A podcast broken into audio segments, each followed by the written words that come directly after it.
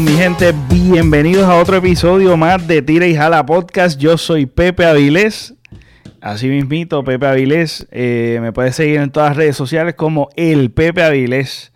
Bienvenido si es tu primera vez a este tu podcast que va a ser tu favorito. Y aquellos que nos están visitando y cada vez se están uniendo a la familia de Tira y Jala Podcast, agradecemos grandemente este, que nos estén escuchando y estén... Eh, ¿verdad? Activo en, en, el formato de audio de podcast. Eh, también quiero recordarles que estamos en YouTube. Especial, específicamente este no va a pasar por YouTube. Este va a ser solamente para los que nos escuchan por las, por las plataformas de podcast. Este, si me está escuchando, mayormente me escuchan eh, más por Apple Podcast, en Spotify, también ya ahora, si tú tienes un iPhone eh, o un este iOS, iOS, ¿verdad? O iOS. ¿Qué tú crees, Carly? Se me olvidó eso. iOS. iOS. iOS. Es que yo no tengo eso. Eso están de tercera categoría. Nosotros estamos más arriba que, que iPhone ya. Ya iPhone. Ya iPhone. Ay, bendito. Eso es un tema para otro podcast. Pues, no te preocupes. Ya iPhone. Ya iPhone. Ya. Este, pues bueno, eh, también estamos en Spotify. Nos pueden conseguir en Spotify, le das follow. Pero aquellos que me escuchan en Apple, este, creo que es la única plataforma, si no me equivoco. Discúlpeme esa. Este, tú puedes darle rating a este podcast. Eso nos va a ayudar súper brutal, ¿sabes? Escuchándonos está brutal, pero está más brutal si nos das rating. Eh, pueden criticar el podcast, pero mira, puedes criticarlo si le das cinco estrellas. Si no, mira, eh, resérvate toda crítica. Y también no puedes dejar amor eh, por el podcast y eso, el darnos cinco estrellas nos va a ayudar mucho a alcanzar más y jalar más orejas para este podcast. Este podcast, este, obviamente nosotros no, no cobramos, nosotros estamos trayendo contenido a ustedes al oído de manera gratuita eh, del esfuerzo de nosotros, lo hacemos eh, de, digo nosotros porque pues también los que participan. Este, así que esto es pura pasión por, por crear. Eso es así, eso es pura pasión, es algo que me encanta, es algo que cada vez que yo aprieto el botón de record, eh, este, cuando empiezo a grabar es una satisfacción después de terminar el episodio increíble y obviamente que me estén escuchando también. Este es otra, otra de las satisfacciones más grandes. Y pues nada, también nos pueden dar cariños por las redes sociales. En Instagram estoy bien activado y en Facebook. Y voy a estar tratando de, de darle cariño este, un poquito más. Así que sin más preámbulos, ya saben que este es Tiris a la Podcast, tu podcast favorito. Y comenzamos, este, que es la que hay, nos he introducido al, individuo que habló, que sé que escucharon, se llama Edgar Martínez, que es la que hay, Edgar, todo bien, papi. Que es la que hay, Pepe, y que es la que hay, público, bienvenido a otro episodio más del mejor podcast que puedes conseguir y consumir. Así que hazme el favor y, y ponle cinco estrellitas aquí al podcast de Tirijada, producido y eh, presentado por el gran Pepe Avilés, mi pana de corazón. Y un hombre que la admiro y lo mejor que tiene este podcast, además de, los invitados y, del productor, eh, es que yo sé que este hombre lo hace por pasión, no lo hace por sacarle dinero ni por nada, simplemente porque le gusta y porque los temas que se tocan aquí son los temas que, los que nosotros hablamos, como tú hablarías con tu pana y las opiniones que, que, que, tú das, ¿verdad? Y si vas a opinar, como dice Pepe, dale cinco estrellas al podcast. Si no, mira, allá arribita, se lo das al, le vas a dar menos de cinco estrellas, va a ser al vecino de la giga, caballo. Por favor. Y acuérdate, como siempre digo, recuerda que este es el único podcast que si lo escuchas, te va a quitar ese pie de atleta que tienes en las encías, caballo, por estar chupando de gordos de pie. Ay, qué asco. qué manera. qué manera de, mira, hablando de cosas asquerosas, este, qué, qué estrés eh, tú... ¿Qué es lo que más te estresa o te ha estresado en tu vida, brother? Wow, Pepe, esa es una pregunta tan difícil de contestar porque hoy en día, ¿qué no le da estrés a uno? Sí. ¿Qué, qué, situación en la vida? O sea, vivimos en un mundo donde la tecnología está tan avanzada que podemos hacer tantas cosas tan fácil y sin embargo, el estrés en el que vivimos es tan grande que, de hecho, no recuerdo si fuiste tú que me comentó que había leído en una en una en un estudio que el estrés es el nuevo cáncer de esta generación. Sí, exacto. Exactamente. El estrés es algo que se que ya es el estrés, como alguien dijo por ahí en las redes sociales, el estrés es algo que que ya es la norma. Tú sabes, vivimos en un tiempo tan acelerado, como tú bien dijiste, es un tiempo instantáneo, es un, en un, en un momento dado que es tan, tan apurado, tan, tan, no sé, tan Google, es, una generación Google. O sea, todo lo tienes ahí, es, instantáneo, es rápido, es de momento, es muy acelerada. Y nada, el estrés es algo que que cada vez se habla más y se desconoce más todavía. O sea, y una de las cosas es que yo me puse a pensar en, en esto y mucho de los estrés, no sé si te ha pasado, por lo menos es algo que yo me estoy tratando de convencer cada día más, es que eh, mucha de la película que uno se hace cuando está en estrés, casi yo diría el 90% no sucede. Este. Sí, te entiendo. O sea, de las cosas que tú te afanas, de las cosas que tú te preocupas, o sea, la economía, lo que es el... La película, la película que uno se hace en la mente, porque uno rápido piensa en lo peor. Exactamente.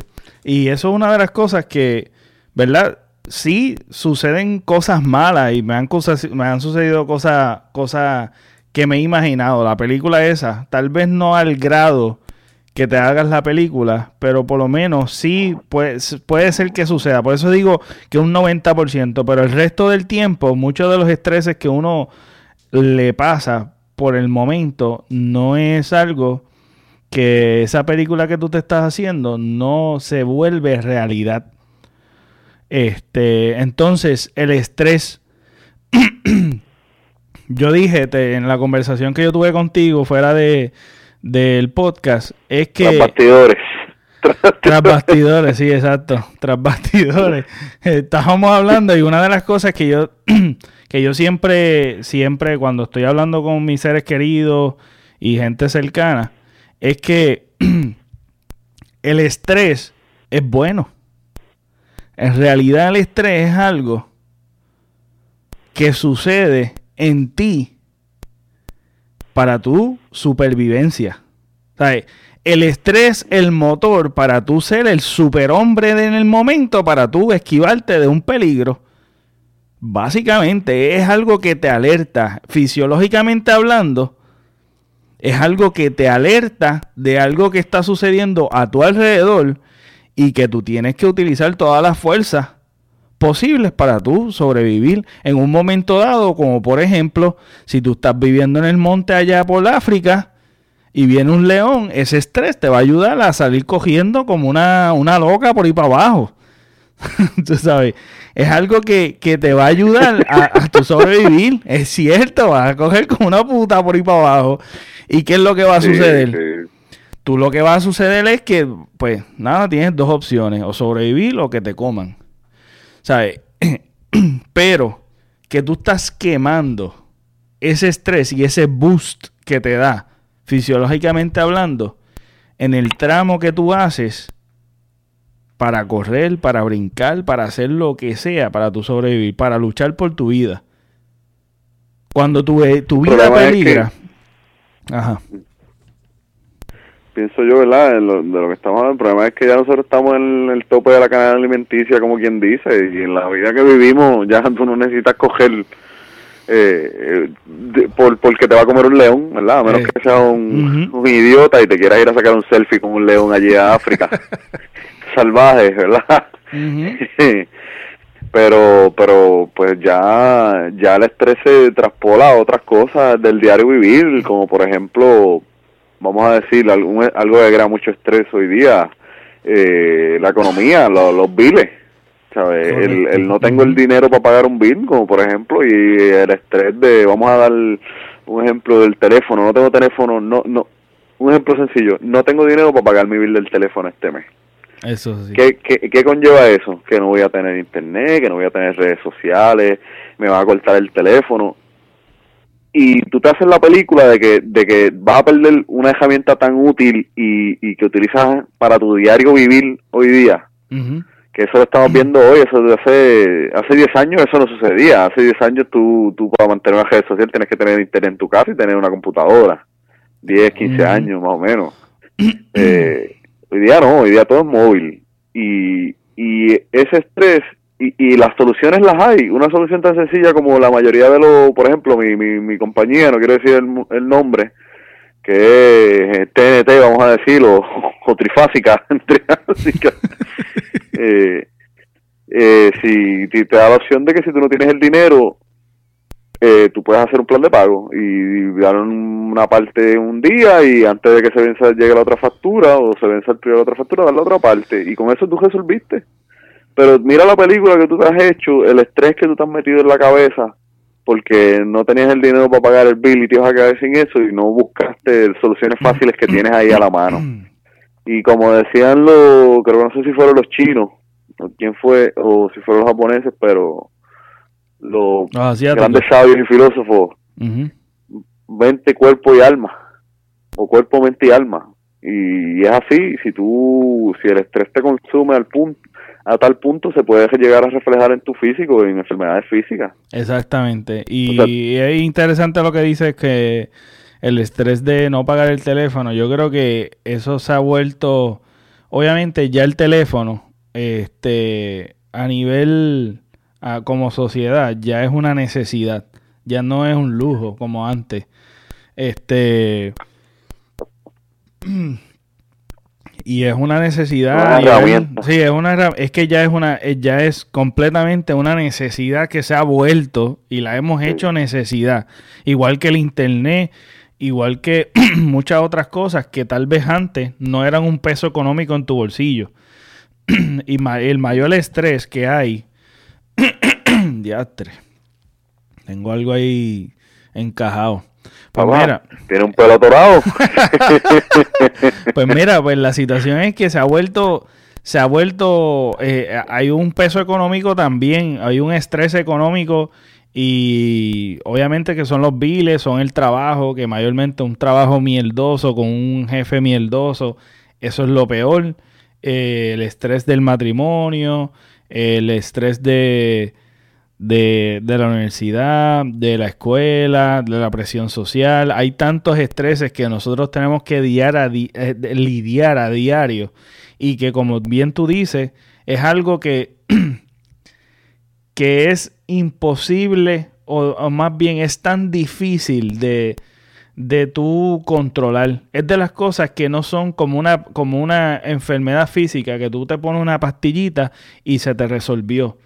O sea, eh, eh, el estrés también se traduce de, enfermedades, enfermedades físicas. O sea, que se, que se convierte en una enfermedad física, sobrepeso, este, muchas otras mucha otra sintomatologías como la fibromialgia, que básicamente no es una enfermedad, es, un, es un es un conglomerado de, de, síntomas, tú sabes, que, que pues, tú como médico descartas un montón de cosas y tú dices, ah, bueno, pues eh, tú no tienes artritis, tú no tienes esto, tú no tienes lo otro, pues mira, eso es fibromialgia por la sintomatología.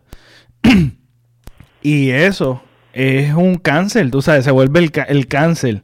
Lo que es el cáncer, lo que es el sobrepeso, lo que son los problemas de hormonales, lo que son tantos problemas físicos, mayormente tú lo puedes tratar médicamente este, vamos a ponerle que una persona óptima, que está comiendo bien, que tiene una vida saludable y le, de momento le explota una enfermedad, puede, no estoy diciendo que eso es, porque tampoco soy experto en esto, pero puede que sea este, el estrés. Entonces, manejar el estrés es una de las prioridades que ahora nosotros como personas tenemos que aprender de ello.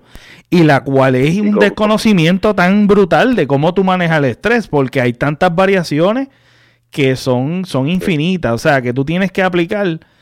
Eh, tú tienes la que, mejor te convenga. y comentando un poquito con lo que comentaste, que no, no somos médicos y y eso, gente, eh, nosotros aquí hablamos la opinión de nosotros y si no conocemos mucho del tema, pues, nos lo pasamos por donde nos da sol y seguimos eh, opinando. Y si eres médico y estás escuchando este podcast y, y difieres de nosotros, mire caballo, eh, dale cinco estrellitas al podcast y, comenta ahí y dinos en qué estamos mal. Lo aceptamos, lo aceptamos. y críticas constructivas, las aceptamos siempre. Claro que sí, claro que sí. Y este y nada, hablando hablando de estrés, este, ¿viste el video de del paramédico, de la paramédico? Este, la paramédico. Que, que se, se, volvió viral, creo que fue hace como una o dos semanas atrás. Porque sí, se... sí, lo vi. Gracias a ti que me lo enviaste. Eh, me tienes al día porque yo yo por eso no digo síganme en las redes sociales, mi pana, porque yo no utilizo las redes sociales solamente para ver memes y ver noticias por encimita y postear lo menos posible lo más gracioso o lo más inquietante que vea. Pero yo no soy muy seguidor, o, utilizo mucho para promoverme en las redes sociales. Sí, no, eh, yo, soy nuevo también para las redes sociales, yo no sé manejarlas bien, estoy, estoy ahí intentando y, y buscando cada vez más cómo, cómo aprender un poquito más, pero es algo que abarca también en las redes sociales, es algo que también estresa por lo menos a mí. Pero nada, eh, hablando de, pues, mano, este, el video, lo llegaste a ver, mano. Lo llegué a ver, yo llegué a ver y wow, o sea, tengo tantas cosas que decir sobre el video, pero podría empezar por decir que el estrés que esa persona se vio es completamente legítimo en el sentido de que, y yo puedo hablar un poquito más de esto, porque pues yo trabajo en el, en el área de la salud, ¿verdad? Eh, y, y específicamente trabajo mucho con pacientes que están en paro respiratorio, yo soy terapista respiratorio o paro cardíaco, y el estrés que te produce el tener, es una navaja de doble filo, ¿sabes? El estrés que te produce tener una persona con la que estás bregando, no estás bregando con un papel, ni con nada, estás bregando con una vida que se puede perder y que eso conlleva un sinnúmero de consecuencias, específicamente en los familiares. El tú tener que ver cómo los familiares sufren que se les fue alguien, algo que tú nunca quieres ir a sufrir, que, tú reflejas que ese puede ser tu papá, ese puede ser tu hijo, tu tío, tu familiar, o una persona bien llegada a ti. Y el ella ver que, que solamente que, que se, se vio limitada a utilizar sus conocimientos para poder salvar una vida porque no tenía el equipo, porque no quiero hablar de, de lo que ella habla en el video de, de cuestión de cómo está la situación en emergencias médicas en el área azul, porque no yo no tengo conocimiento de eso. Pero antes de sí que, te puedo decir que, es estresante. Antes de que siga, vamos vamos a, a poner el video, el audio por lo menos. Vamos a poner el audio para los que nos están escuchando este, tengan un background si no lo han visto. Este, y si quiere interrumpir, le interrumpe. Eh, para hablarle el punto, si es un punto importante o algo para hablar, pues igualmente yo lo voy a hacer. So, este, nada, eh, puede interrumpir en cualquier momento. Vamos a, vamos a poner para ver lo que ella dice y poder abarcar en lo que, en lo que ella está exponiendo, que es una realidad que está sucediendo en PR.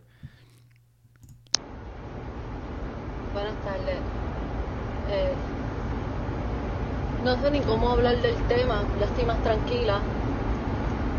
Estoy tratando de digerir lo que, lo que viví hace par de horas hoy. Eh, yo estoy ahora mismo bajando para, para Lara desde Patilla. Estoy en Patilla desde las 5 de la mañana en un evento de Spartan. Eh, creo que salimos como a la una. Y acabando de salir, un accidente fatal nada, dos minutos. El accidente fue a dos minutos de donde yo estaba en Patilla. Yo no conozco nada de Patilla, yo no sé nada de Patilla.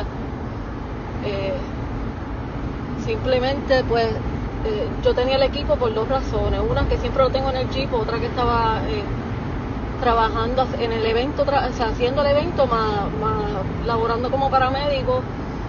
Y lo único que yo pude ver que prácticamente el accidente ocurrió en mi cara, pero no lo vi. Vi un corre-corre y vi un momentín y pues obviamente, tú sabes, hay, hay personas heridas, lo que escuché fue una gritería, estaba bien cerca, pude alinear el jeep y, y llegar al área. Eh, había unos cuatro pacientes heridos, pero obviamente pues estoy sola, yo no conozco nada del área. Eh, pregunto por los pacientes y veo que dos de esos pacientes están ambulando.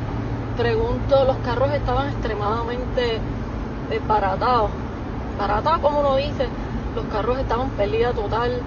Eh, no puedo ahora mismo decirte, no, era tal carro y tal carro, porque obviamente cuando uno es paramédico, uno se enfoca, uno de lo general va a lo específico. A mí lo que me interesa es los pacientes no estaba en mi, en mi labor, ¿verdad? Pero yo tengo una labor, uno es paramédico, igual que policía, igual que bombero, 24/7, esto no lo lleva, tú sabes, esta es mi, mi responsabilidad como ciudadana. Estoy tratando de tranquilizarme porque de Espérate, pero, ok, pregunta que hago. O sea, que ella, ella es de, ella fue a, a Patillas, ¿eso fue lo que ella dijo? Ella fue a Patillas, por lo que yo entiendo, ya fue a Patillas a un evento de, no que entiendo de, de paramédicos. No sé si sería una educación continua o alguna convención, es lo que estoy entendiendo. Y por lo que vi en el video, cuando ella sale del evento, ella se encuentra con el accidente. Ok, o sea que... Ella Pero ella no está en la ambulancia, ella, ella está en su carro privado. Okay. Y, y, y se encuentra con la situación teniendo equipo que había llevado, entiendo yo, que para el evento, porque que ella contaba que siempre lo carga y, y se encuentra con, con esta situación. Ah, ok, perfecto. Vamos a ver, vamos a seguir. ¿Verdad que lo que yo viví allí en mis 19 años de paramédico nunca lo había vivido? Eh, me persono a, a, un vehículo donde están gritando, hay una señora bajo un dash y la persona estaba en, en, en un fallo respiratorio, no estaba pillada, estaba atrapada, pregunté si llamaron al sistema o sea, fue un choque. Fue un choque entre dos carros. Sí. Ok, perfecto. Dale. Lo que yo entiendo es un choque entre dos carros. Fue un accidente de auto. Okay, o sea, de carro. ok, perfecto. Si podían desconectar la batería. Eh, y pues obviamente uno sabía lo que tiene que hacer. Yo llevo 19 años en esto. En mi momento yo eh, tengo equipo, pero no lo suficiente. Yo ando con oxígeno, yo ando con un resucitador ando con IV, sí, con férula, ando con cierto, ciertas cosas que puedo resolver. Y no solamente eso, y como, como ser humano, porque como ser humano tú no quieres que, tú no quieres ver que nadie pierda la vida, ¿verdad? Y pues quizás con tú, uno no tiene el entrenamiento para bregar con eso, pero pues trata de buscar la manera de ayudar. Pero sí la entiendo, porque tú, cuando estás en la salud, tú, tú tienes un entrenamiento que no vas a dejar que nadie... ¿Sabes? Tú, si tú entiendes que tú puedes ayudar a esa persona a salvarle la vida, tú lo vas a hacer. Exacto pero es porque la persona lo tiene como pasión también, porque como ser humano está bien. No, todo el mundo lo hace. no todo el mundo lo hace, porque ella pudo fácilmente hacerse de la vista larga y no hacer nada, caballo. O sea, que, que realmente es su vocación. Esto es su llamado. Lo que ella está haciendo, ella lo cogió como su llamado y ella está haciendo y ejerciendo aún fuera de su de su trabajo. Horas laborables. exacto, de horas laborables. Eso está brutal. Vamos a seguir. Admirable. Admirable porque créeme, yo he conocido gente que, que trabaja en la salud y hemos tocado el tema. Eh, yo nunca he tenido la oportunidad de, ¿verdad? Digo, gracias a Dios nunca he tenido esa mala experiencia que ella tuvo de ver una situación así. Eh, y, y, y, pero conozco gente que he escuchado de trabajar la salud y prefieren seguirlo de largo, por lamentablemente por miedos a las demandas. Porque eso es otra cosa que es un, tema bastante fuerte y que ah, va de la mano. Exacto, que se va de la mano, pero eh, mayormente en las demandas sí suceden en PR, pero mayormente acá en Estados Unidos este sucede muchísimo más. O sea, que están pendientes, el sistema judicial está bien pendiente a cualquier fallo para demanda. Y aquí eso es lucrativo. Ese negocio es lucrativo. Vamos a seguir. Volver al momento. Me acordé que hubo un incidente en el evento, algo que pues pudimos manejar, pero sí yo llamé al despacho este, este, y me dijeron que llamara al despacho Ponte porque ellos no tienen ambulancia, o sea, me acordé que hace como un año yo fui al Capitolio con una de las quejas principales de, de los paramédicos eh, unidos, de los paramédicos, era que en el área azul había una catástrofe en cuanto a emergencias médicas. Pero no es lo mismo eh, decirlo que verlo. En 19 años el cuco mío como paramédico siempre ha sido que un paciente esté pillado o atrapado y que no haya nada con... Déjame ver si puedo continuar con esto, que me entró una llamada. Este, pues mi cuco siempre ha sido, en 19 años que yo llego a una escena y nunca en la estatal he llegado a una escena y me he limitado de equipo por extremado tiempo. O sea, siempre se quejan, ¿verdad? A veces de, la zona. Da, dame un brequecito ahí, Pepe.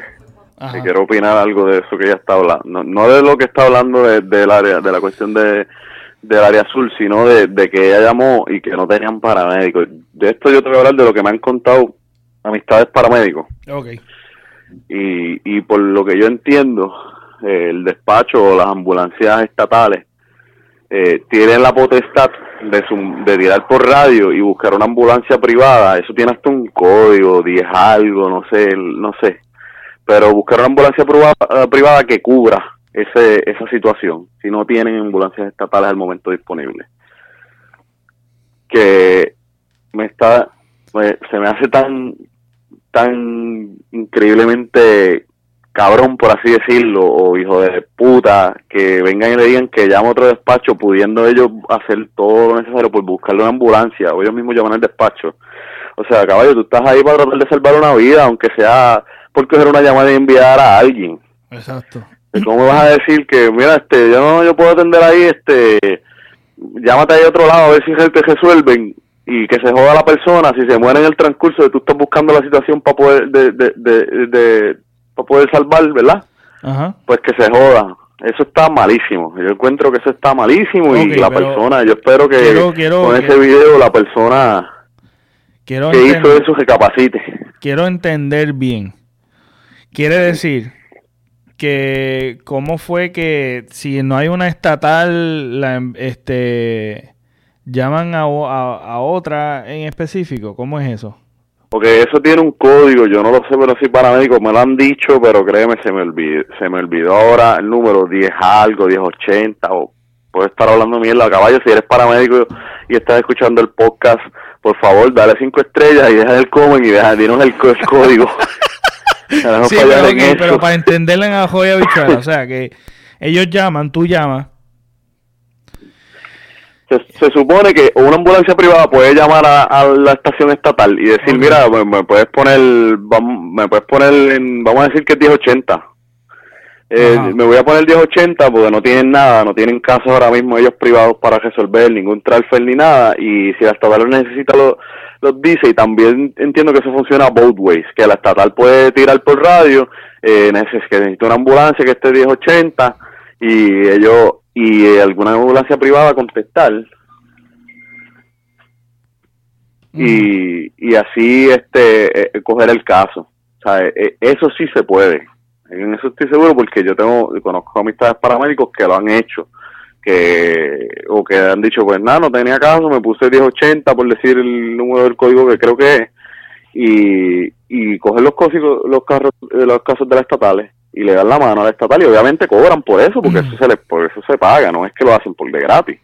O sea que ellos pueden negar básicamente básicamente ellos lo pueden negar o pueden como que pasar la mira que no encuentra a nadie y ya. Sí, no, ellos no están obligados ellos no están obligados a hacerlo. ellos no están obligados a hacerlo.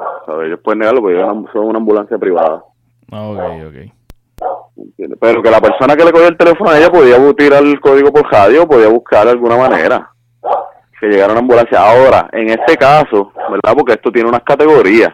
Las ambulancias tienen ciertas categorías que, tienen que tener cierto equipo para regirse. En este caso, sería una ambulancia tipo 3, ya que es un paciente que está crítico, que está en fallo, que ellos pueden, tienen cuentan con el equipo para de resucitación con el que tú encontrarías básicamente en un hospital, los medicamentos, el kit de tubación, el monitor cardíaco, okay, Eh, y además de eso se supone que una ambulancia tipo 3 tenga, así sea por teléfono, un médico disponible para decirle lo que está pasando la situación y preguntarle qué se hace en lo que se estabiliza el paciente para y, se, y se lleva al hospital.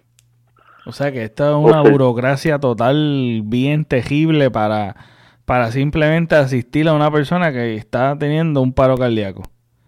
Un paro respiratorio. Persona respiratorio. Por lo que ella dice respiratorio. La, la, salud es un monopolio, Pepe. Lamentablemente, en la sociedad en que vivimos, aquí en Puerto Rico y en el territorio estadounidense, la salud es un monopolio completamente. La salud no solamente es un monopolio, es que se, se ha vuelto, se ha vuelto un negocio. Y lamentablemente cuando, cuando el dinero está envuelto, y esto yo lo he dicho también en la educación, pero en este caso también lo aplica completamente. Cuando algo se maneja con dinero, que obviamente las cosas se manejan con dinero, pero lo primordial es el dinero. Lamentablemente, lamentablemente primero es todo un negocio y luego es lo demás. ¿Sabe? Primero, el, el, negocio daña, el dinero daña el sistema, algo que es para salvar vida, algo que es para educar, algo que son servicios esenciales. Servicios esenciales, servicios necesarios para una, ciudad, para, para, para una sociedad que se vuelva primero un negocio es asqueante. Esto, esto que está sucediendo es asqueante. Y nada. Eh, sí, pero eh, eh, es que lo que pasa ahí, no quiero entrar mucho en este tema porque entonces estaríamos en, en, un debate otro, pero lamentablemente, o no lamentablemente, nosotros vivimos una sociedad capitalista. Claro. Donde el capital es lo primordial, incluyendo en la salud. No sé si alguna vez has visto que no debería ser así, en mi opinión, el documental Psycho de Michael Moore, que él va y evalúa el sistema de salud de otros eh, de otros países. Eh, lo compara con el sistema estadounidense en donde supuestamente eh, tú aquí se supone que por ley a ti tienen que atenderte aunque tú no tengas dinero aunque te pase la factura después y te salga un ojo a la cara te salga más barato que tú hubiesen dejado morir especialmente en Estados Unidos. lamentablemente. Lamentablemente y eh, él, por ejemplo, Cuba, nosotros criticamos a Cuba, que es un, sitio capitalista, y sí, en Cuba tú para conseguir, si vemos documentales o he hablado con gente que vivió en Cuba. Perdona, pero no es capitalista, ¿no? No es capitalista. ¿Cómo? que no es, no, es comunista, pero comunista. No, no, no, no, no, no, no es comunista, pero eh, eh, bajo que, haya vivido bajo el régimen te va a decir que sí, que tú para conseguir los servicios esenciales, eh, conseguir jabón, pasta de dientes, champú, eh, eh, es una pejiguera. Pero Cuba sí tiene un hospital o un centro de servicio médico cada cuatro, cada cuatro calles, cada cuatro cuadras, una cosa así, una cosa ridícula. Y tú vas, quizás no es el, la tecnología que tenemos nosotros acá, de, adelantada, pero te atienden y hasta donde yo tengo entendido los servicios son gratuitos, completamente gratuitos. Y puede ser que me equivoque, si me estoy equivocando, caballo, ponle cinco estrellas y comenta, sigo con la misma letanía. eh, eh, pero por lo menos por lo que yo recuerdo de ese documental, eh, era gratuito hasta los medicamentos. En, en Inglaterra, en los precios de los medicamentos eh, son fijos, no importa que te lleves un medicamento que te cueste 10 pesos la pastilla a uno que te cueste eh, 10 centavos. ¿sabes? Tú vas a ir con una receta de una farmacia y vas a pagar lo mismo por los medicamentos que necesites. En Francia también hablan de Francia, que el sistema de salud, eh, el médico es básicamente contratado por el gobierno y el médico tiene por obligación que ir hasta las casas de los pacientes a verlo de ser necesario. Y en esta cuestión de ambulancia, en diferencia del sistema europeo al, norteamericano, que se diferencia mucho en el sentido que nosotros aquí tratamos los pacientes de ambulancia entre llevarlo lo más rápido posible al hospital y que en el hospital se resuelva. Y así yo he visto muchos casos que te lo trajen prácticamente muerto el paciente, lamentablemente, y resuélvanse ahí ustedes a la emergencia, pues ya yo te lo entregué. Y en Europa el sistema de ambulancia, el sistema de emergencia se enfoca en estabilizar el paciente en la escena lo, lo más que se pueda, una vez el paciente esté estable, entonces transferirlo al hospital. Mm. Que yo a mí eso se me hace más lógico. Sí, sí, sí. pero asimismo las ambulancias están equipadas para, para atender cual- la mayoría de los tipos de emergencias que te puedes encontrar, tú ¿sabes? súper. Bueno, vamos a seguir. o qué sé yo, pero yo no tengo nada que quejarme de manejo de emergencia del área, especialmente de manejo de emergencia. Yo de bombero no puedo decir nada porque casi no lo veo. Este, yo no puedo decir algo, por primera vez en 19 años yo presencié cómo una vida se perdió por culpa del maldito sistema. Si me quieren llevar a la agencia o si les da la gana de llevarme y procesarme, no me importa, pero vi una vida morirse porque se tardaron 30 minutos en llegar. So, hice mi trabajo, lo que tenía dentro del equipo que tenía, que era simplemente dar compresiones, mantener una buena vía de aire, hincharla, y no podía hacer más nada.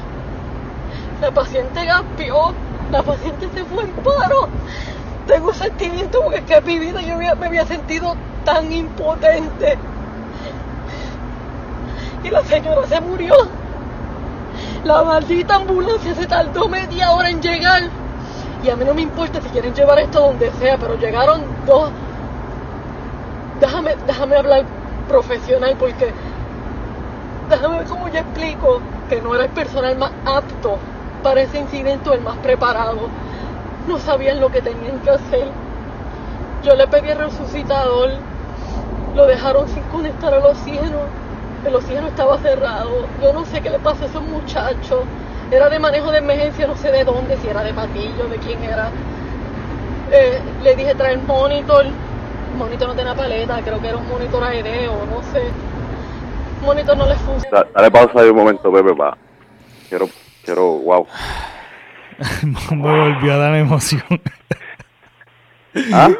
que me volvió a dar emoción. Es que me da como coraje y molestia. Es que una de las Claro, cosas no, yo la brother, entiendo, que, yo- que, que es que, mano, ella capturó eso.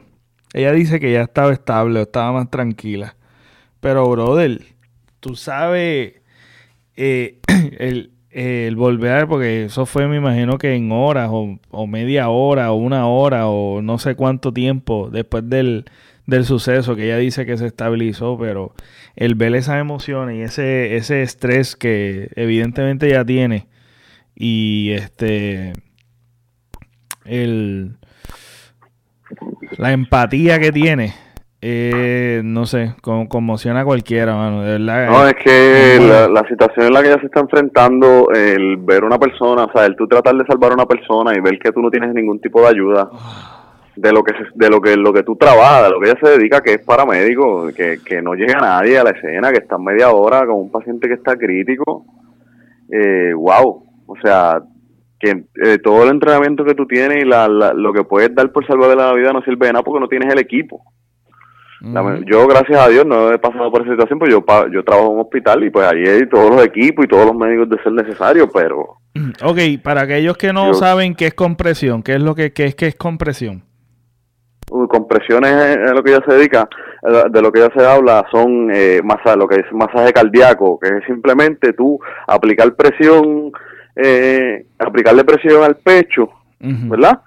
Para, para que, hacer que el corazón vuelva. En otras palabras, tú estás haciendo, manualmente estás bombeando la sangre. ok. y eso es CPR básico eso es lo que eso te dice eso es lo más importante en un CPR y eso es lo más can, lo, lo que más cansa en un CPR O sea que el básicamente cardíaco yo se supone se supone se supone que tú para para dar masaje cardíaco si tú coges CPR Ajá. te dicen que que entre dos personas tú des dos minutos o cinco sesiones de, de, de compresiones. Son 32, 30 compresiones, dos ventilaciones. Eh, y, eh, y después de cinco, porque tú tienes que mantener un rate cardíaco de aproximadamente 100 a 120, si no me equivoco, eh, por minuto, 100 a 120 compresiones por minuto para que ese, eh, ese CPR que tú estás dando sea efectivo. Ujú. Y, tú- y eh, créeme, Pepe, que tú hacer esos dos minutos a cualquiera se le mueren los brazos, porque yo lo he hecho. Y esa mujer estuvo ahí dándole media hora con presiones, tratando de salvarle la vida a esa persona. De verdad que yo la admiro. Es, mi bien. nuevo ídolo, mi nuevo superhéroe, porque eso no es fácil. Diablo. Diablo, mano. De verdad, yo estoy imaginándome la escena, brother. Yo me imagino el estrés y la, la, el deseo de salvar una vida, brother. Eso conmueve a cualquiera, brother. Tú sabes que eso es, eso, eso es gana, brother. Ese es el estrés que yo te estoy hablando. Eso es que yo, que, que, que es que quiero, quiero, quiero ayudar, pero no es para salvar mi vida, es para salvar a otro. ¿Sabes? Qué corazón Tú estás dando el todo gigante. por el todo. Qué, pero qué corazón gigante tiene esta mujer de estar ahí faja. Primero que nada, no estaba en sus horas laborables. Segundo, no tiene su equipo. Tercero, ve algo que sucedió, va a asistir de manera voluntaria y tiene el corazón gigantesco para sacrificar el dar el todo por el todo. Me imagino que en medio del día, con el revolú, sangre, jo- cristales rotos, un revolú a todo. ¿Sabes? Pero es otra cosa, bro. Esta mujer es otra cosa, mano. De verdad que deberían, este, de hecho, ella salió en la Comay. Este, le- la entrevistaron y y este ya habló de la experiencia un poco y de, de, de lo que pues, estamos hablando pues, de manera resumida y también habló eh, que los familiares tenían tanto le, le- tan tan agradecidos por ella brother que le enviaron una foto de ella y se, comunicaron con ella y, y y mano, están súper agradecidos, aunque pues nada, el sistema falló. El sistema médico. Están súper agradecidos de ella y, y pues nada, le tú sabes, básicamente le introdujeron cómo era ella y qué sé yo, este, en vida, la, la, la señora. Eh, es una historia, ¿verdad? Memorable, ¿verdad? Que sí. Esto es una, una, una ciudadana que tiene una vocación increíble, una pasión por su trabajo increíble, que es un ejemplo que debemos nosotros llevárnoslo este, para cada profesión que nosotros estemos ejerciendo en cualquier área. Este, Claro que sí. eh, Claro vamos a... sí, y para, y para tu diario vivir, el querer ayudar a una persona, o sea, el darnos la Exacto. mano. No tienes que tener, yo- cual- yo- no fíjate, tienes, yo- exacto, no tienes que tener profesión. Y yo soy, yo no soy muy, muy seguidor de esto del political correctness, del correcto político, en el sentido de que yo creo que más que political correctness, uno se debe enfocar en ser una persona amable con, con las personas que te jodean. Eh, no, o sea, no por yo ser correctness sin- significa que no voy a faltar al respeto a una persona y, y, eso es lo que yo difiero o, ¿sabes? Si tú no estás de acuerdo con una persona y me sé que me estoy desviando un poco del tema, Pepe, y me disculpo. Ujú. Pero lo que quiero llevar es en que uno debe vivir una vida, una vida en el que, ok, uno se enfoque, ¿verdad? Como dicen, primero yo, segundo yo, tercero yo. Que qui- quizás no debería ser así, pero también en tu ser con tu prójimo, en darle la mano a tu prójimo, porque eso a la larga es beneficioso para ti y para los demás. Y, y no recuerdo ahora bien, había una película de de bastante vieja, estamos hablando principios de los 2000, quizás finales de los 90, que era de un nene en el que el, el proyecto que él hizo como como eh, el proyecto de, de la escuela, él cogía y, y tenía esta teoría de que él ayudaba a tres personas y que le inculcaba a esas personas a que gracias, o sea, la, la manera de repagarle a él eh, que les hubiese ayudado era que es, ellos ayudaran a otras tres personas y que esa pirámide se siguiera engrandeciendo hasta que todo el mundo seguía ayudándose unos a otros Y yo soy un fiel creyente de eso, o sea, de que de que tú tienes que respetar la- las opiniones de los demás y y, y y y según te deben respetar a ti, tú darle el mismo respeto y según él te ayudan a ti, tú dar la misma ayuda.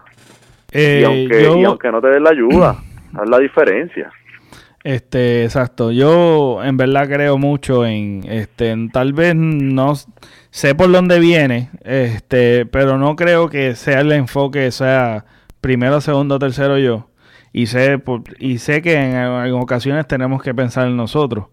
Pero yo digo es eh, este, que una, una regla universal que debemos nosotros como seres humanos eh, tener siempre eh, como práctica, no como no, no en tu mente, porque mucha gente sabe contestar preguntas y sabe cómo decir las cosas bonitas, pero vive una vida eh, que, no, no, refleja lo que piensa o lo que contesta. O sea, que lo que dice o saca de la boca, no lo, lo que predica no lo, no lo practica.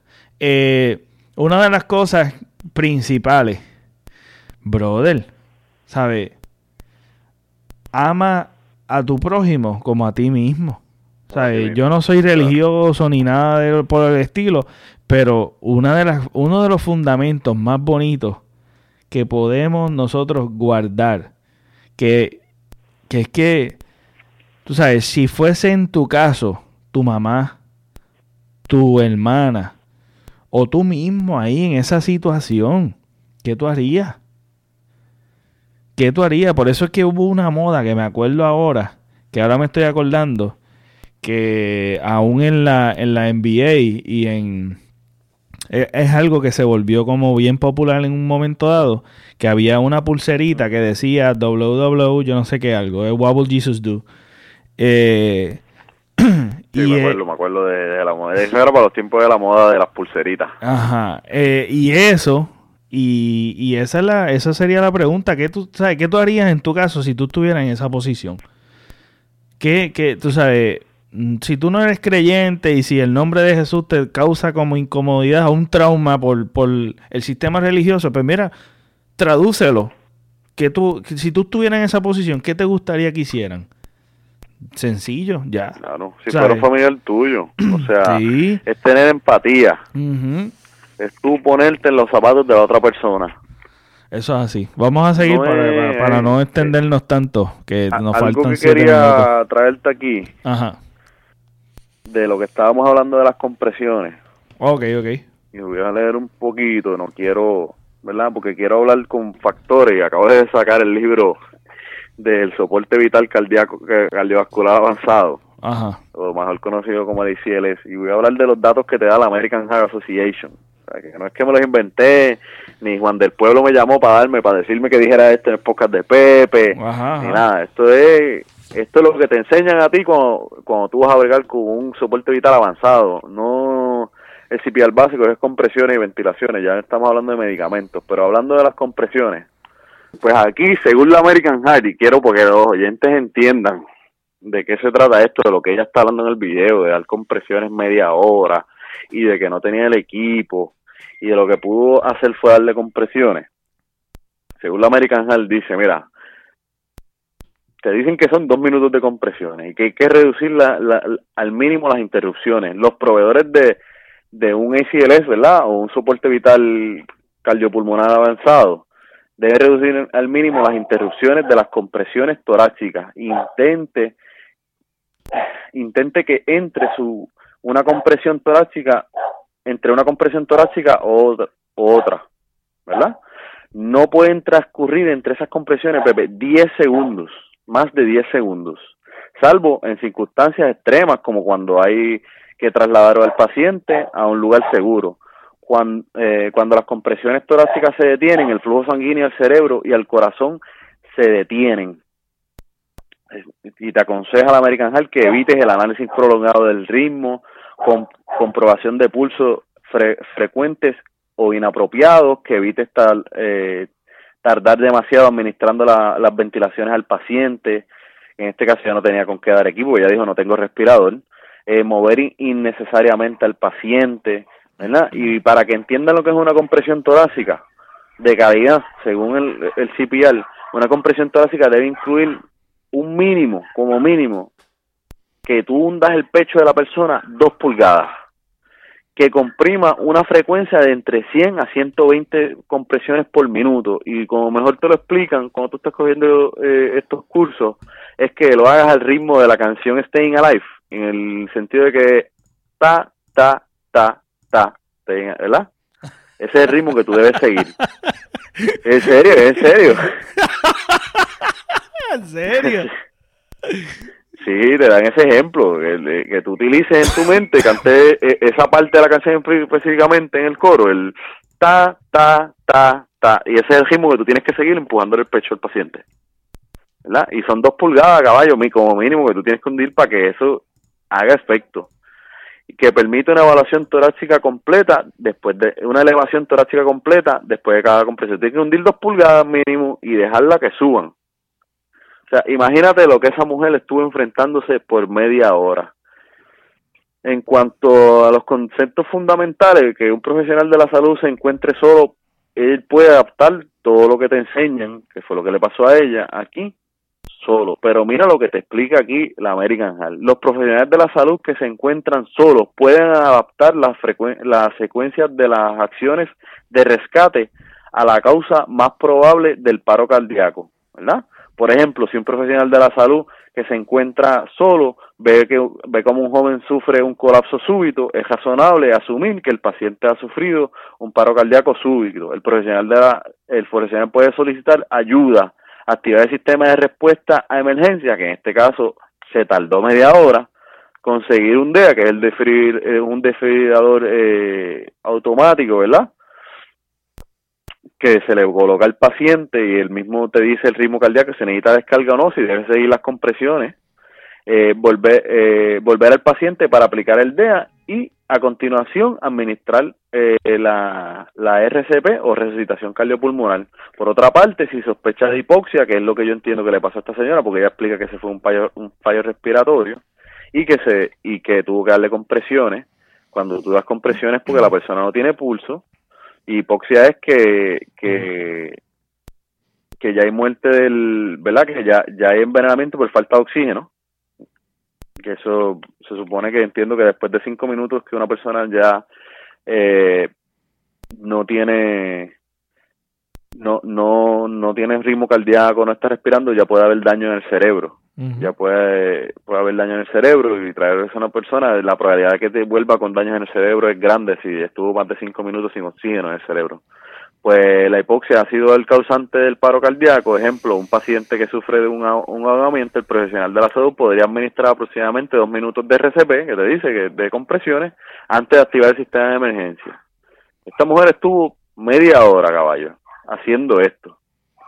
La cuestión es que el punto que quería traer con esto es que básicamente, o sea, tú para dar un, tú, tú, tú vas a dar dos minutos de compresiones que son cansoso para cualquier persona, no importa que tú, caballo, no importa que tú le dejas las pesas y tengas los bíceps de 42 pulgadas, párate media hora dando compresiones como se debe, que se hundan creo que son 3 centímetros el tórax, ¿verdad? Y dejándolo subir otra vez y hazlo por dos minutos y tú me vas a decir a mí si no te, se te quieren caer los brazos. Imagínate lo que esa mujer sufrió tratando de buscar, de, de, salvar a alguien que no tiene nada que ver con ella, que ella no está en su horas laborable, que lo hizo porque de verdad de su corazón salió tratar de salvar a una persona. Eso así, y si, y si ves en video, ella es una señora flaquita, tú sabes, una señora flaquita, no es que está pomposa, tú sabes, es cuestión de resistencia, tiene una resistencia brutal. Y vuelvo y te digo, eso es, eso es causante de lo maravilloso que nuestro cuerpo funciona. El estrés eh, y todas las cosas que suceden después de eso, o sea, el boost de la adrenalina y, y todo lo que sucede a nivel fisiológico en tu cuerpo, que te, que te, que hay veces que tú dices, wow, ¿cómo yo hice esto? ¿Sabes? Cómo yo corrí, cómo yo brinqué así, cómo yo hice esto, ¿sabes? todas estas cosas que te hacen como un superhumano en, en un momento dado, tú sabes, nosotros lo tenemos dentro de nosotros. Este, y de verdad que es admirable la labor que ella hizo. Y básicamente nos queda como siete minutos, nos queda como siete minutos del video, pero yo creo que ya encapsula, ¿verdad? La, el, el, el problema que hay. Este, y hemos cubierto un poquito sobre, sobre los diferentes problemas y factores de esto. Pero un factor que no, no quiero irme sin, sin hablar es, brother, que hace media hora? media hora para llegar a una ambulancia, caballo. Media hora. Media hora. Y eso lo vemos en el gobierno en Puerto Rico, brother. En casi todo. Eh, ¿Dónde están las prioridades en este país? O sea, las prioridades se las pasan por donde no le da el sol, caballo. Es como si tuvieran la lista de prioridades. Al revés. Entonces están comprando o invirtiendo en drones chinitas a 500 dólares. Cada uno. Entonces surge el escándalo de la estatua 36 mil dólares. Entonces, y ahora esto, esto es la nueva moda. Poner sombrillas en yo no sé dónde. Poner estatuas en donde sea. Para pagarle al gobernador para que vaya al mundial. Tú sabes. Mientras la gente se está muriendo esperando media hora por una ambulancia. Por una ambulancia. Y esto lo vemos en todas las fucking agencias en el país. Que es que es un, es un retraso a la sociedad, mi hermano. Nos escupen la cara, vienen de allá afuera y nos escupen en la cara. El, el, servicio después de María, otra mierda más. Los escándalos después de María, otra mierda más. Por eso es que cuando eh, que pueden ver el, el, episodio anterior de, de, de, del documental de María, por eso es que yo hablo y digo, coño, mano, tú sabes, la única esperanza que nosotros tenemos es hacer un documental tan mierda como ese. Que por lo menos sea un documental que haga justicia a nuestro país. Que viene el presidente, nos tira papel de toile en la cara nos dicen que, que, que, nos dieron un montón de, ayuda y en realidad no fue. El gobierno de nosotros no, no, no sé ni para quién trabaja. Si para, para el diablo o para, tú sabes, eh, tenemos en contra también el gobierno. Entonces el pueblo y la gente sufriendo. Y mira,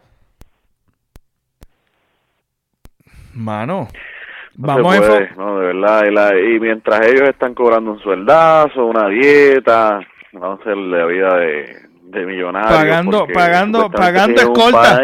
¿Quién, ¿quién va a matar a esos morones? ¿Quién va a matar a esos ah. morones? Pagando escolta después de, después de, después que se, se, se, se fueron de, de, de la política y están por ahí comiendo en cualquier panadería. ¿Quién? ¿Quién va a perder el tiempo en matar a un político en este país y pagando escolta y ellos no sirven ninguna función en el bendito país? ¿De qué estamos hablando? ¿Dónde se está invirtiendo el fucking dinero?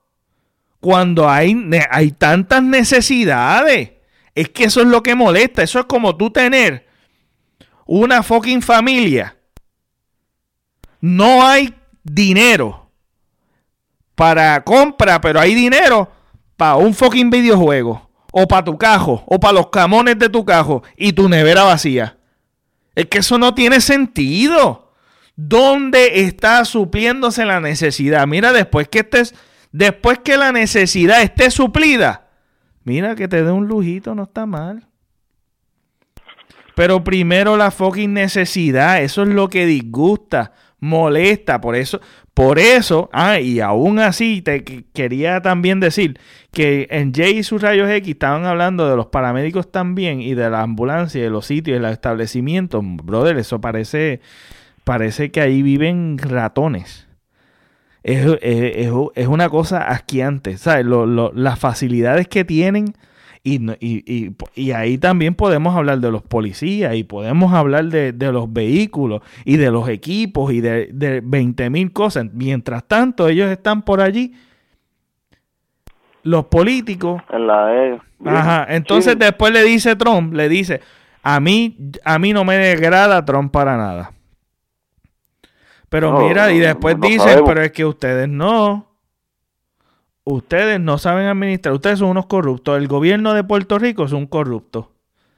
Pues, pero, con razón, porque mira estas mierdas que tú haces, caballo. ¿Qué tú estás haciendo? Y yo se lo dije a mi mamá. Yo se lo dije, mira, ahora el morón este, Ricky Rosselló, tiene la oportunidad después de María, tiene la oportunidad de hacer un buen trabajo y que lo repostulen. Pero la mierda de trabajo que ha hecho, entonces todo el gobierno ha sido corrupto. Y siguen saliendo gente, y siguen saliendo gente, y sigue un escándalo. Nunca hubo un fucking agente por el cuatrenio completo. Todos renunciaron, todos los votaron para el carajo, están eh, los federales encima en la casa, le están tocando las puertas a todo el mundo. y eso es lo que realmente disgusta y por eso es que los ciudadanos no los culpan a que se vayan. Eh, claro, ¿qué? Eso es por un show mediático porque al final esa gente va a prisiones de ricos. Y, y, si van a prisión, y si es que van a prisión, después que se han jugado los cabos de la cruz, y somos nosotros los que sufrimos y vemos esto. Mira la, gente que trabaja para el gobierno, mira, mira a los policías, mano, todo el atropello que tienen que sufrir a diario, la poca cantidad de personas con las que cuentan para tratar de, de, controlar la criminalidad en este país, como la criminalidad en este país está disparada. Y el, el chojo de fantasma que está trabajando. El chojo de, de, de, de sueldos fantasmas que hay. ¿Sabes? Que esto, de verdad que esto, no, tú sabes, esto es lo que disgusta y molesta y pico, tú sabes. Y entonces hablan de... La, señora que, que creo que se supone que estaba en que estaría en el Capitolio, era un empleado fantasma y estaba vendiendo allí este... Crepa. el qué caramba. En crepa, era crepa. Crepas, brother. Está Está, eh, eh, eh, es, lo que lo que molesta, es lo que disgusta y es lo que, pues, tú sabes, por eso es que yo no culpo tampoco a la gente. A veces la gente se disgusta y se quiere ir para el caramba. Tú sabes, yo no los culpo, ni los que se quedan, ni los que se van, tú sabes. Esto es algo de verdad que, ah, vuelvo y digo, es la palabra correcta. Es asqueante todo esto. Y y nada, de verdad que un aplauso súper gigante a esa señora, de verdad que la admiro un montón. Es, es, un héroe nacional, es el corazón de un jíbaro boricua que está dispuesto a ayudar, está dispuesto a dar el todo por el todo, está dispuesto a, a, a toda, va a toda. Esto es una persona que realmente es un ejemplo que da esperanza. Como debería de ser. Ella es el corazón de un pueblo que se quiere dar la mano y se quiere levantar. Eso es así. Eso es así. Y, como todo el mundo debería coger ejemplo. Es la cosa. Es la cosa. A nivel personal, a nivel profesional, a nivel en todo, en todas las facetas, tenemos que ser como esta señora.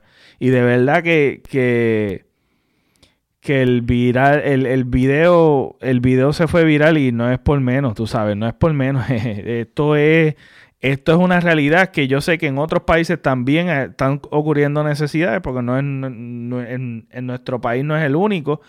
Este, así que, pues, por eso es que hice el, este episodio, porque realmente abarca en unas, en unas áreas que debemos reflexionar.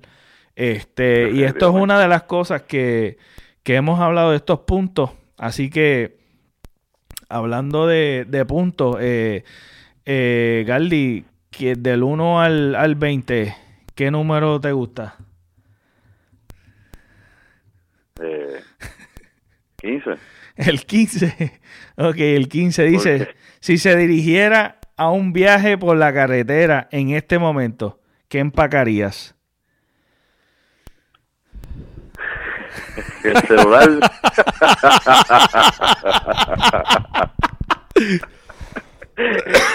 Ahí tengo todo, tengo música en Spotify, tengo te puedo contactar a ti, a decirte, Pepe, llegué a Georgia y Siendo honesto, sería lo único que empagaría. Siendo eh, honesto contigo. puedo, ¿Es una sola cosa o puedo añadir más cosas?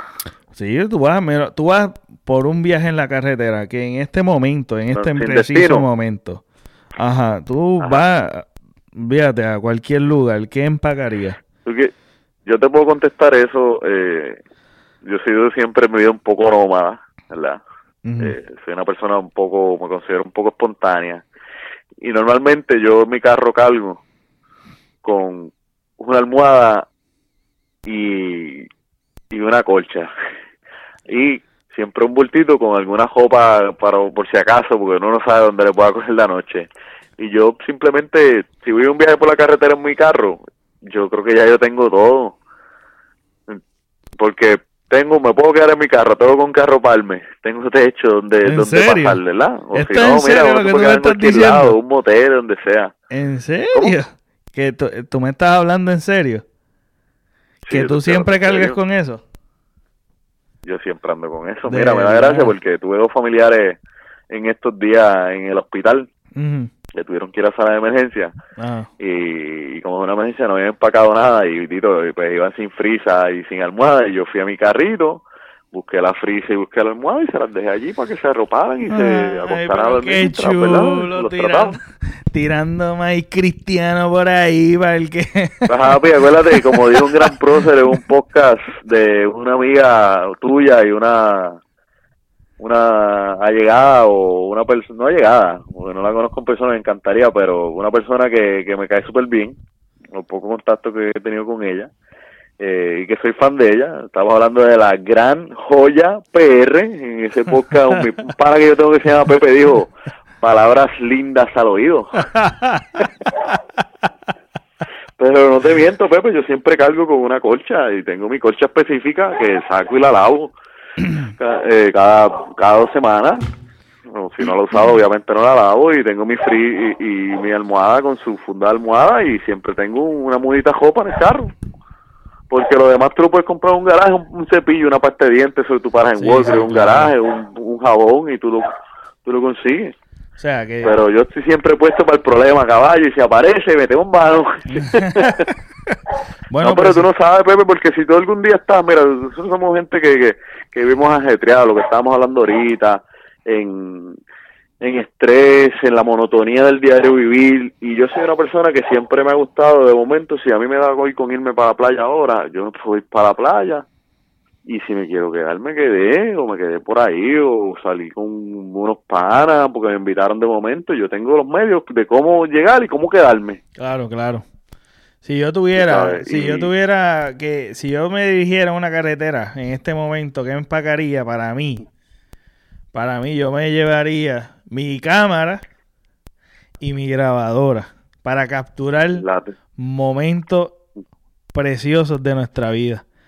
Eh, a mí me ¿Quieres- encantaría, a mí esto es una pasión para mí, el capturar videos, fotos, eh, grabar conversaciones.